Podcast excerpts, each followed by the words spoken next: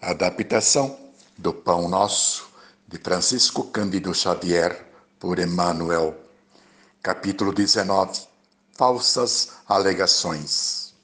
Nos diferentes lugares por onde Jesus passasse durante seu trabalho missionário, exteriorizava uma força insuperável que penetrava tudo e a todos, de forma que, ao senti-lo, acontecia de imediato uma transformação naqueles seres que o encontravam. Ninguém que conhecesse Jesus, que tivesse qualquer tipo de contato com ele, permanecia como antes. Poderia até mesmo detestá-lo, normalmente amá-lo. Jamais, porém, permanecer indiferente. Os espíritos inferiores que obsidiavam criaturas, sentiam-no à distância e bradavam em alta voz: Eu sei quem tu és. Expressou uma entidade perversa numa sinagoga por ele visitada. Aqui Jesus ordenou-lhe que silenciasse. Não era a hora dele se revelar ainda.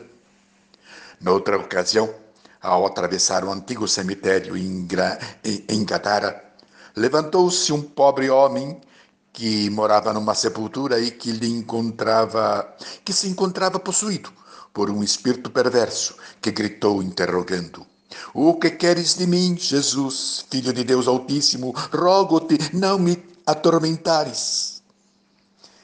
Ninguém ainda conhecia Jesus naquelas redondezas e nem mesmo sabiam que lá se encontrava.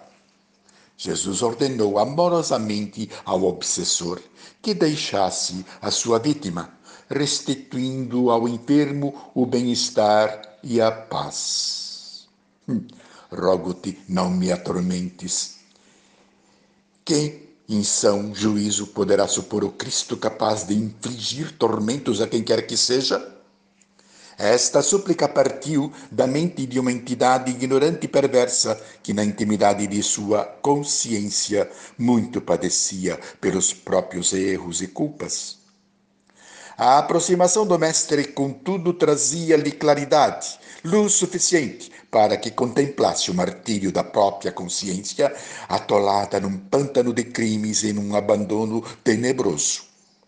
A luz do Mestre castigava-lhe as trevas interiores, como uma luz muito forte ofusca a nossa visão nas trevas, e revelava-lhe a nudez moral, dolorosa, digna de compaixão. Jesus não restituiu a paz e o bem-estar só ao enfermo, mas também a sua infeliz, né, a, a essa infeliz criatura que for acolhida pelos auxiliares espirituais que assistiam ao Mestre Jesus, oferecendo-lhe nova oportunidade de reparação e nova jornada evolutiva. Desde que há amor para o enfermo, certamente há misericórdia para o obsessor.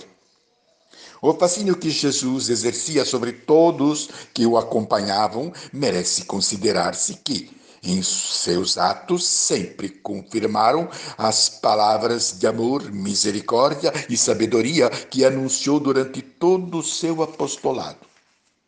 Esse quadro todo é muito significativo para quantos fogem das verdades divinas, alegando que o caminho da fé traz comprometimentos acervos, nos banham de lágrimas Tais afirmativas se assemelham ao irmão infeliz que acusava Jesus por ministro dos tormentos.